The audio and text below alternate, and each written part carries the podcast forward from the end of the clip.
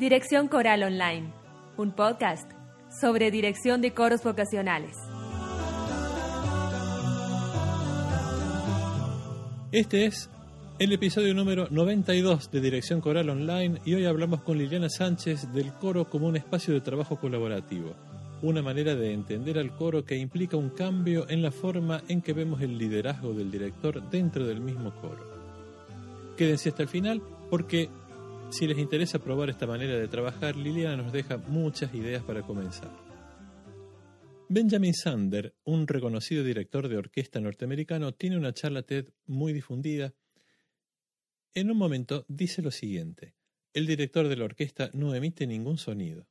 Mi foto aparece en la portada del CD, pero el director no emite sonido. Su poder depende de su habilidad para hacer poderosos a otros. The conductor of an orchestra doesn't make a sound. My picture appears on the front of the CD. But the conductor doesn't make a sound. He depends for his power on his ability to make other people powerful. Liliana Sánchez plantea en otro video también, y de estos dos videos dejo enlaces en las notas del programa, que ella cuando comenzó primero a estudiar y luego a aplicar la idea del trabajo colaborativo en el coro, el funcionamiento de su coro y su manera de hacer música cambiaron completamente de un día para otro. Prácticamente lo mismo que dice Benjamin Sander. And that changed everything for me. It was totally life changing. En la entrevista de hoy hablamos de estas características que definen al trabajo en el coro como trabajo colaborativo y también vemos qué estrategias y a través de qué herramientas podemos comenzar a implementarlo en nuestros propios coros. Hola Lili, ¿cómo estás? Hola Gustavo, ¿cómo estás? Bien, un gusto que estés acá en Dirección Coral Online. Este, muchas gracias por prestarte a esta entrevista. Eh, para comenzar, yo quisiera, eh, yo, yo te mandé unas preguntas, Sí, sí, pero la primera pregunta me olvidé de escribírtela. Este, porque, bueno, seguramente hay muchos oyentes que, que, que no son de Argentina y no te conocen. Entonces, ¿podrías contarnos quién es Liliana Sánchez y a qué se dedica? Bien, bueno, antes que nada, muy feliz de, de- de- de esta participación, de poder acercar una visión de las cosas que, que como yo las, las pienso, pueden ser de otra manera también seguro, pero para mí es muy importante esta invitación y, y esta oportunidad. Bueno, soy directora de coros, vivo, crecí, nací y crecí acá en Mendoza y actualmente vivo y me desempeño acá en Mendoza. Eh, canto en coros desde muy chiquita, desde los seis años empecé en la actividad y nunca más me fui. Eh, la verdad es que me apasiona. Eh, he tocado instrumentos, estudié piano, estudié órgano de- de iglesia, pero bueno, la verdad que la actividad coral y el canto para mí fueron fundamentales, son fundamentales en la vida. Y en Mendoza contamos con la carrera de dirección coral y mm, entonces yo me, estudié esa carrera, me, me recibí, tengo ese, ese título y tengo la posibilidad de, de trabajar de lo que amo. Eh, acá trabajo, dirijo coros eh, de mixtos, de adultos, también dirijo coro juvenil, un coro juvenil en, en un colegio. Tengo, he, dirigido coros de niños también, he dirigido coros para sinfónicos corales, que hay un coro en San Martín, acá a, unos 40 kilómetros acá de la ciudad. Eh, he dirigido, he estado en, en- proyectos in- independientes, para, para proyectos así puntuales. También en este momento me toca el rol de, de- en la presidencia acá en Nadicora, así que también todo el trabajo de gestión para mí es muy importante en función de, de nuestra, de nuestra actividad y nuestra profesión.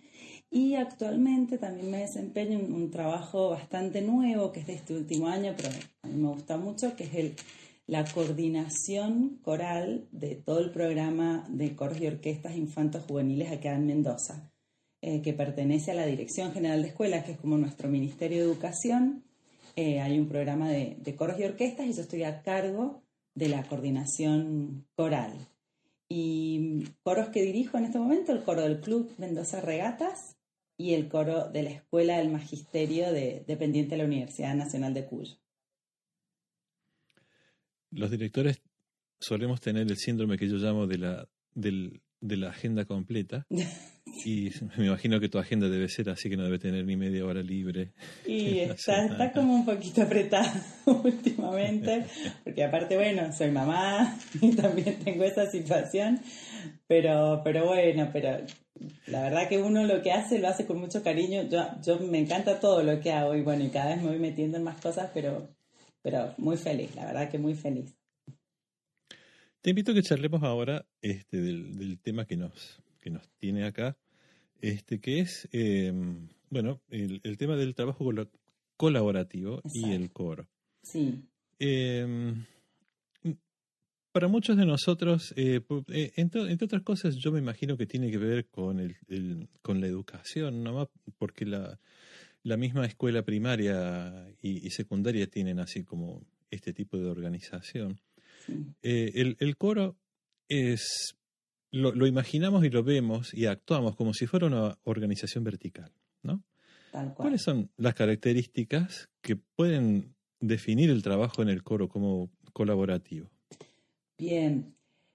A ver, el coro sí es, es, hay una verticalidad que se da, ya imaginémonos el coro arriba de un escenario. Nosotros estamos viendo un grupo que está mirando hacia adelante y una persona que está dando la espalda al público, dando un montón de indicaciones.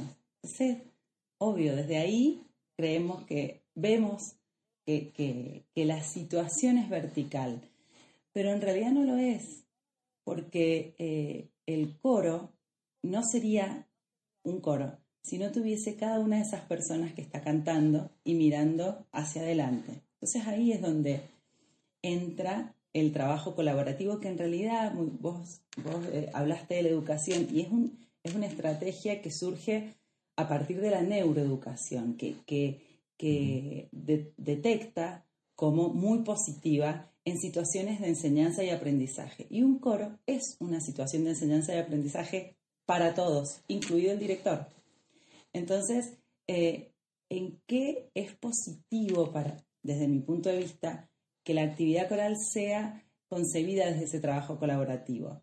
En que el trabajo colaborativo es, es una, podemos empezar a definir lo, lo que es el trabajo, es aportar, generar conocimientos o generar algo, una, en este caso, una experiencia musical, donde todos aportamos pero el resultado no es de nadie en particular, el, el, resultado es de todos.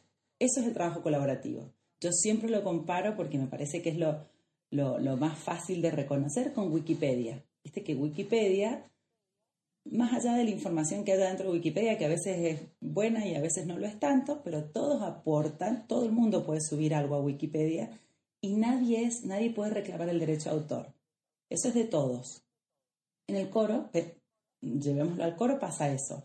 Entonces, ¿qué genera ese trabajo colaborativo? Genera pertenencia, genera, eh, debemos mostrarle al coreuta que tiene una responsabilidad individual. A veces nosotros eh, nos lamentamos mucho porque el compromiso a veces no es el que nosotros esperamos, pero nosotros no le hacemos siempre saber al coreuta cuál es su, su responsabilidad. En los coros, por ejemplo, pensemos en los coros eh, numerosos, que a veces te dicen, no puedo ir, pero bueno, si somos un montón. Sí, pero si vos no estás, no es exactamente lo mismo. Uno piensa en función del grupo que tiene, en función de las voces que tiene. Ese timbre no está, el resultado es otro, el resultado se modificó. Esa persona que siempre se sienta al lado de otra persona y que por ahí esa persona la necesita, porque, viste, uno también genera esas relaciones dentro del coro, no está bueno, ya afecto a los que están en mi entorno que están acostumbrados a cantar cerca mío. Entonces, eh, ahí es donde yo veo mucho ese trabajo colaborativo. No depende solo del que supuestamente está arriba en la pirámide esta vertical. Depende de todos los que están eh, en el grupo. Por eso, allí es donde el trabajo colaborativo para mí entra en, en función en lo musical. Y después, extra musical los coros sabemos que nos autogestionamos todo, ¿no? Todo, uh -huh. uniforme, traslados a, a, a, actuaciones, a viajes. Bueno, ahí es donde más eh, lo necesitamos porque los directores no, podemos, no, no, lo, no, no, lo, podemos todo, ni lo sabemos todo. Entonces ahí entran otras personalidades que, que son por ahí más eh, hábiles para gestionar, o hábiles para, no sé, recaudar fondos o, o para hacer uniformes. Entonces, bueno, ahí entra el trabajo colaborativo también en lo extra musical. Pero puntualmente a mí lo que me interesa mucho es qué pasa dentro de lo musical. No sé si se responde la pregunta. Sí, sí, sí, claro. Este, y para seguir en esa línea, es, muy importante lo que decís porque em, está este típico caso del, del coreuta que te dice, che, eh, esta noche no puedo ir al ensayo, pero yo mi parte me la sé. Ah, y, yo escuché yo el siempre digo, bueno, como claro, como que, que eh, he fracasado en hacerle entender a este muchacho que es una, o a esta chica que es una actividad grupal, este, no, no es individual. Eh, y, y cómo podemos hacer, no? Hablando justamente de, de, de este tema de, la, de, la, comu- de comunicarle estas cosas a los cantantes, ¿cómo podemos hacer para, para lograr, eh, digamos, eh, para generar eh, este interés y esta pertenencia, sentido de pertenencia en, la gente que trabaja con nosotros y en el grupo de cantantes? Bien, yo creo que una gran eh, herramienta con la que tiene que contar el director es la observación. Eh, nosotros debemos observar mucho el grupo que tenemos. El grupo grande, que yo, yo le llamo al gru- grupo, grupo grande el coro, que pueden ser, eh, no importa la cantidad de personas, pero me refiero al grupo mayor. Y si tuviésemos la posibilidad de contar con un equipo de trabajo, el, el equipo de trabajo. Y empezar a reconocer esos intereses, esas inquietudes, esas, esas personalidades que te decía recién de, de, de- de, bueno, yo, yo, yo soy hábil para esto, entonces, bueno, yo empiezo a detectar esos intereses y empiezo a repartir algunas responsabilidades que tienen que ver con esos intereses. Me pasó, por ahí es mejor contarlo con una, con una, con una anécdota que, me, que fue para mí muy buena. En, en el año 2019 yo estaba con el coro de regatas a dos, tres semanas de participar de un concurso. Imagínate ese nivel de ensayos. Entrábamos, era ensayar, ensayar, ensayar, ensayar, ¿no? Y una- un nivel de... Bueno, una de las chicas, una, de las chicas del coro, contralto, y digo chicas porque es muy joven, 20, 30, eh, me dice, Lili, yo estoy estudiando para hacer, yo sabía, pero no tenía como muchas, muchos detalles, coach ontológico. Y le digo, bueno, contame cómo es eso. Algo me contó y me dijo, yo podría hacer con el coro. Nosotros con el coro solemos hacer talleres extras por ahí. Hicimos un taller de comunicación, hicimos un taller de yoga. Dice, ¿podría hacer un taller con el coro? Y yo dije, a tres semanas de un concurso. Pensé, digo, ¿cuánto te va a llevar de, de tiempo de, de ensayo? Y yo necesito más o menos unos 40 minutos. Y yo que ensayaba dos horas en ese momento, dije, ay, pero me voy a morir de la ansiedad si yo necesito ensayar. Pero dije, hay algo que ella observa, que cree necesario en este momento y que yo no estoy viendo. Porque aparte los ensayos venían también difíciles, ensayos pre-concurso son ensayos difíciles. Y yo dije, voy a tener que confiar, porque si me lo ha venido a proponer en este momento es porque ella está observando algo que a mí se me escapa. Bueno, ensayo siguiente, da su taller de, de coach, onto- eh, esto de lo ontológico, que no, no lo voy a definir porque lo tengo ahí muy agarradito con pinza, pero fueron 50, una hora fue, que nos fue bisagra, absoluto, nos cambió la visión del concurso, la visión de los ensayos, nos tiró un par de datos que yo, de los que yo me agarré las próximas tres semanas y llegamos al concurso y fue fantástico. Entonces, eh, esas, esas cosas para mí son las importantes, esos intereses que ellos tienen y que a veces los, los, los traen, los muestran. Si uno puede de alguna manera hacerlos entrar en la actividad y, buscarles un lugar, eh, les generan, eh, primero que se sientan responsables con algo que ellos, que ellos les gusta, que ellos quieren, que ellos están haciendo. Y eso genera pertenencia. Y lo mismo pasa con el equipo técnico. Si yo tengo una fonoaudióloga, si yo tengo, en este caso, en- en- un pianista, o tengo, eh, he tenido también músicos eh, percusionistas, bueno, ese es el interés de ellos. Tengo que buscar obras o, actividades donde ellos puedan trabajar ese interés que tienen. Entonces eso les genera un nivel mayor de responsabilidad y sobre todo genera pertenencia, porque genera interés. Yo creo que lo, importante es eso, es generar interés, sentir que yo soy también importante para lo que el coro está, está haciendo. Me parece que esa es la herramienta básica de quien está coordinando, porque no vamos a decir a la cabeza para evitarlo de la verticalidad, pero coordinando un proyecto así tiene que ser un gran observador. El, gestor cultural y el gestor de un proyecto tiene que ser un observador y tiene que saber, para mí, qué, qué, qué les interesa a sus integrantes para poder generar actividades a partir de ahí y generar pertenencia. Ya seguimos. Si sos un oyente nuevo, te cuento que Dirección Coral Online es un podcast de gusespada.com un blog dedicado a la dirección de coros vocacionales. En este blog vas a encontrar mucho contenido premium, cursos online de dirección coral y arreglos corales para coros vocacionales, pero también vas a encontrar mucho contenido gratuito muy valioso, por ejemplo, este podcast. Si después de escuchar este episodio te parece que has aprendido cosas nuevas, podés considerar suscribirte al blog y de esa manera contribuir con la producción de este podcast. Para suscribirte tenés que ir a gusespada.com barra suscribirme. Continuamos. Eh,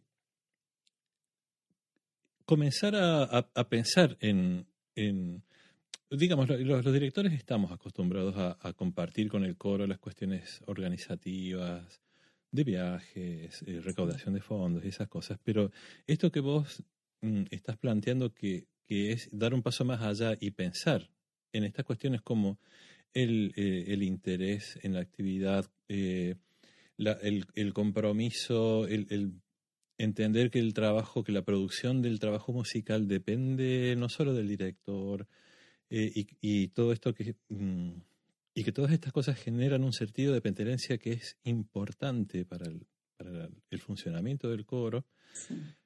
Me da la impresión a mí de que, no, no me da la impresión, yo sé que vos planteas que esto exige como pensar el liderazgo del director desde otro punto de vista o desde otro lugar.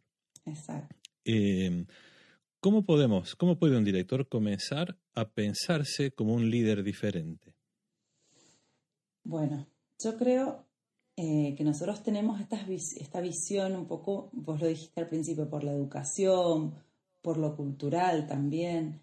Tenemos esta visión del líder arriba, del líder allá donde alguien a quien seguir. Y yo creo que eso es lo que hay que mm, repensar. Para mí el líder eh, es, es alguien que está adentro, alguien que está al lado de otros y que está al servicio. En vez de ser aquel al que seguimos y aquel al que le damos, es aquel, eh, eh, es él el que tiene que dar y el que tiene que brindar y el que tiene que estar al servicio. Es el que tiene que dar los recursos, en el caso de nuestra actividad, los recursos para que la actividad sea posible. Es el que tiene que estar al tanto de que esos recursos lleguen también. A veces tenemos equipos de trabajo grandes donde el contacto del director con el coreuta es un poco más alejado, ¿no? Porque hay tal vez un jefe de cuerda en el medio, y no está mal, yo no digo que esté mal, pero digo que ese director, desde mi punto de vista, también tiene que estar en esa relación entre los jefes de cuerda y los coreutas, por ejemplo. Eh, es una persona que debe estar al servicio, que tiene que saber que, que si el grupo necesita algo, es quien debe procurarlo. No digo que debe saber todo y debe solucionar todo, pero es quien debe, bueno, salir a buscar. ¿De qué manera, si el grupo está necesitando algo, soy yo el que debe salir a buscarlo? Si, soy director de un o directora de un coro, ¿no? Para mí eso hoy es un liderazgo positivo y, un liderazgo que posible, yo creo. Los grupos han, se han modificado mucho y la pandemia nos ha modificado muchísimo y necesitamos grupos y necesitamos personalidades que, que, que nos sean empáticas también. Entonces, esa cuestión del líder lejos cuando estamos viviendo situaciones complejas, me parece que no es positiva en este momento. Me parece que lo que necesitamos son líderes cercanos y que nos, y, que nos asistan también. No está mal. Eh, para mí el liderazgo está eh, puesto en ese lugar y desde que lo pienso y lo vivo así, he tenido mm, eh, otros resultados que, que, me gustan. No digo que lo tenga resuelto, digo que a, veces hay cosas que sí se me confunden y cosas que, bueno, uno tiene que seguir buscando, ¿no? Pero, pero noto que la gente eh, se acerca de otra manera, tiene la experiencia, es distinta. Entonces, para mí el liderazgo hoy es eso, es estar adentro en el grupo siendo uno más. Lili, eh, podríamos estar eh, dos horas más hablando de este tema, pero bueno, para dejar esto como, como una pequeñísima introducción y dejar la, la inquietud, este, te voy a hacer una pregunta más. Bien. ¿Cómo llevamos el trabajo colaborativo a la técnica de ensayo, al, al, al trabajo del día a día musical, para que se refleje después, eh, como vos decías, cuando estamos parados en el escenario, este, el coro cantando al público. Bien. Bueno, a mí me gusta en, pensarlo eh, dentro de la cuerda. Por ejemplo, vamos puntualmente a las cuerdas, seguir observando y detectar uno dentro de una cuerda. Los, coros son grupos absolutamente plurales, muy diversos, desde todo punto de vista. Eh, la gente tiene distintas ideologías, distintas creencias, distintos tiempos, distinta antigüedad en la actividad, eh, pero todos están sentados en el mismo lugar. Entonces, llegado el momento en que el director empieza la obra, todos somos iguales. Y eso es lo maravilloso también de, esta actividad, ¿no? Pero eh, si uno observa, tiene esa herramienta. Bueno, yo tengo a veces coreutas que llevan 10 años cantando al lado de uno que está en su primer ensayo. Entonces, uno tiene que hacerle saber al coro eso bueno, eh, esta persona te va a ayudar, vos, eh, porque aparte uno, a, veces uno cree, no les voy a decir, los voy a ubicar de determinada manera para que entre ellos se ayuden, pero eso no importa, no lo tienen por qué saber, sí, sí tienen que saberlo, sí tienen, para mí sí tienen que saber que, que yo, que ya llevo tantos años en el coro, puedo ayudar al otro y debo, porque para que la cuerda salga adelante y para que este proyecto y este objetivo eh, llegue a buen puerto, tengo que ayudar a a otra persona o me tengo que correr.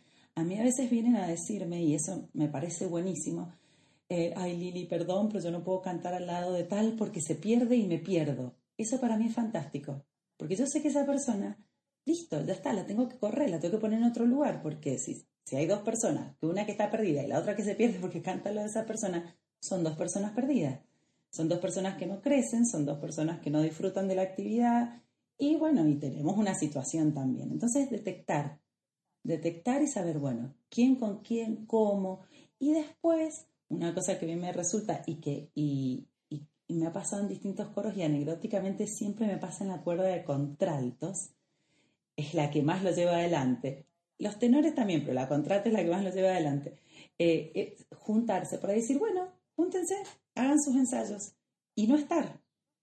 Y ellos hacen sus ensayos. Por ahí tienen el, audio que yo les mando. Yo trabajo con, en los coros vocacionales con, con audios eh, hechos por mí, con el contexto, y yo les voy cantando, en fin.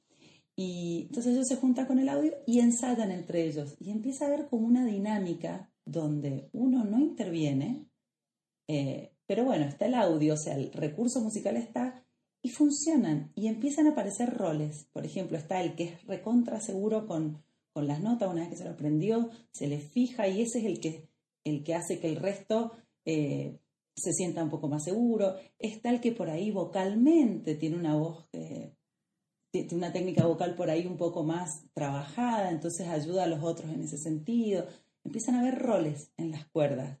Eh, y digo en las contraltas porque yo creo que es un tema de investigación la personalidad de la cuerda de contralto, pero ahí es donde más, eh, más funciona pero debo decir que mis tenores también, porque se me van a, se me van a ofender. Este, pero no, eh, eh, pasan todas las cuerdas, pero, pero bueno, es llamativo ahí. Pero eh, yo creo que eso es lo que podemos en la, en la, en la, técnica, en la técnica de ensayo. A veces también podemos decir, bueno, algo está pasando en los tenores. Por favor, mientras yo estoy ensayando con esta otra cuerda, pueden revisar tal compás, algo está pasando, revisan, se ayudan, vuelvo a corregir a veces hay que volver a hay que corregirlo o no, pero que en algún momento confiar y permitirles solucionar algunas cosas solos o empezar a solucionarlas solo eh, como cuerda eso también es muy importante. Eh, eso a ellos los, les da confianza y, y eso, por lo menos a mí, me ha dado muy buenos resultados. Lili, muchísimas gracias por compartir con todos nosotros tus eh, ideas, reflexiones, yo sé que son fruto de un gran trabajo de investigación. Este, esto no son, no son ideas que, que uno tiene charlando con la almada, sino que se obtienen este, indagando, este, buscando autores y leyendo mucho.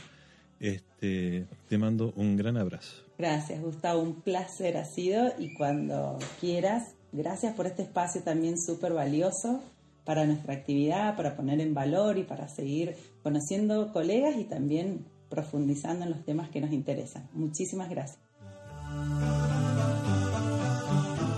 Y ya está, esto es todo lo que tenía para compartir con ustedes hoy.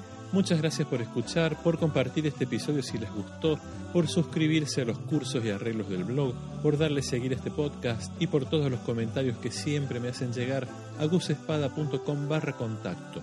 Un abrazo y nos vemos la próxima.